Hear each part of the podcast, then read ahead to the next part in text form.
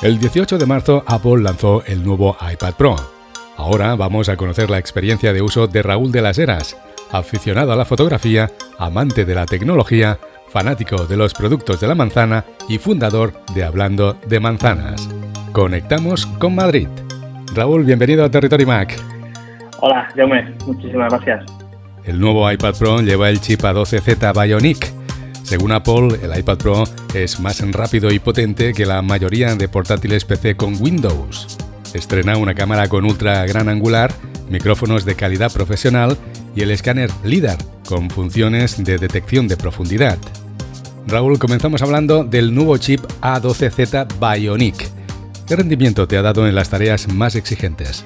Bueno, pues he estado usando el nuevo iPad Pro de 11 pulgadas durante los momentos más complicados del confinamiento este que hemos tenido, tanto para el tema de ocio como para el tema de tareas profesionales, ¿vale? Eh, en ocio, eh, digamos que, se ha desenvuelto perfectamente, la verdad.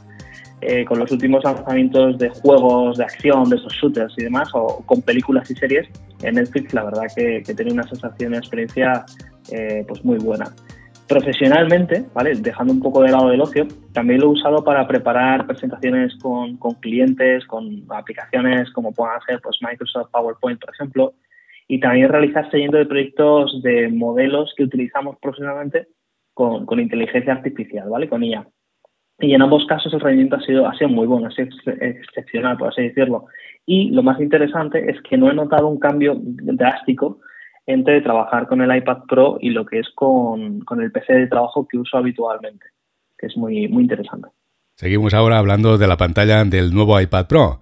La Liquid Retina tiene un tamaño de borde a borde de 11 y 12,9 pulgadas. Apple asegura que es la pantalla móvil más avanzada del planeta, Raúl.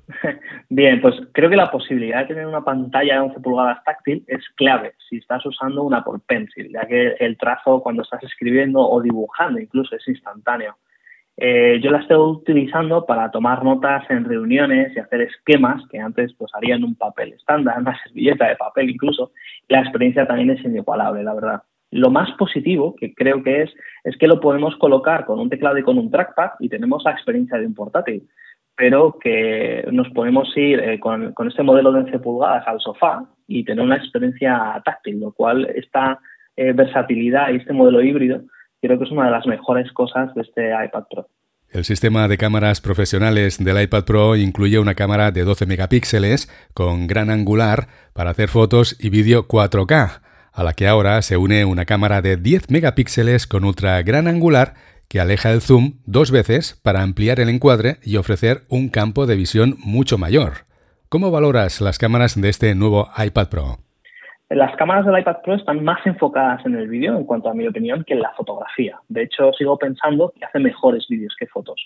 Lo que sí que es cierto es que por el tamaño del dispositivo me cuesta a mí personalmente un poco eh, hacer fotografías y vídeos. Sí, eh, seguiría apostando más por una cámara con un dispositivo más pequeño.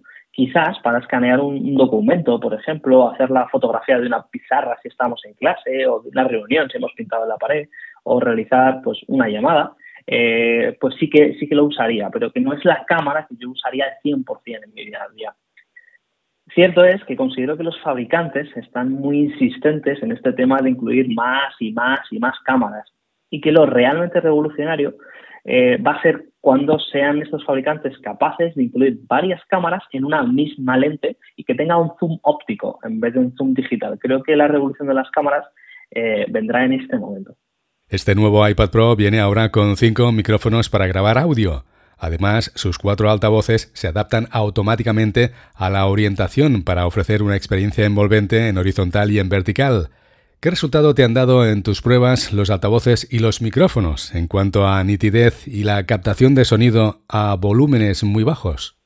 Normalmente cuando haces una videollamada de trabajo tienes un portátil que puede tener en torno a uno o dos micrófonos y una cámara 720 de calidad muy justa. Entonces el iPad eh, Pro lo que hace es duplicar tanto la calidad de los micrófonos como la calidad de la videollamada y esto es algo que mejora mucho la experiencia al usar aplicaciones como Microsoft Teams o Meet de Google. Se nos escucha y se nos ve mejor, algo que permite trabajar desde cualquier sitio. Por ejemplo, si estamos compartiendo pues algún dibujo que estemos presentando en la cámara, eh, se nos va a ver mejor. Y si estamos teniendo problemas, por ejemplo, con el Wi-Fi, estos micrófonos van a ayudar a que la conexión sea más estable. El nuevo teclado Magic Keyboard se une al Apple Pencil de segunda generación y a la funda Smart Keyboard Folio rediseñada. Con iPadOS 13.4, el iPad estrena compatibilidad con el trackpad. ¿Cómo valoras las nuevas características del teclado, la funda y la precisión que explica Apple que nos va a dar el nuevo trackpad?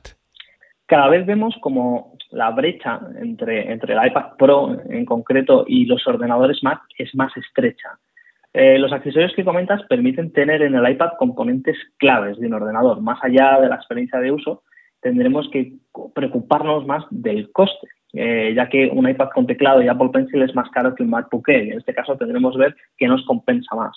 Creo que es muy interesante que Apple haya incluido un trackpad en, el iPad Pro porque son muchos los usuarios que, bueno, pues que quieren utilizar este tipo eh, de características y de funciones y la verdad que a simple vista, a, la espera de una prueba, creo que en cuanto al diseño y en cuanto a las opiniones que ya podemos leer, la verdad que son todo buenas opiniones y buenas críticas y lo único que nos queda un poco más de margen, un poco más de lado sería el tema del precio. Raúl, ¿a quién va dirigido este nuevo iPad Pro? Bueno, en principio el iPad Pro irá dirigido a entusiastas de la tecnología eh, debido a que bueno, pues vamos a tener la experiencia de un iPad y la experiencia de un portátil. Pero creo que lo realmente interesante será que cada usuario reflexione y piense eh, en su intimidad qué tipo de aplicaciones uso. Si yo eh, utilizo aplicaciones que solamente están disponibles eh, para Mac o para Windows o tengo necesidad de incluir un disco duro externo o conectar algo físicamente, eh, una pantalla, por ejemplo, creo que es más fácil si lo hacemos con un MacBook Air. Sin embargo, si quiero tener esa portabilidad extra, esa pantalla táctil y usar Apple Pencil o aplicaciones que ya están disponibles en Apple Store, creo que sin duda el iPad Pro es una muy buena, una muy buena alternativa, la verdad.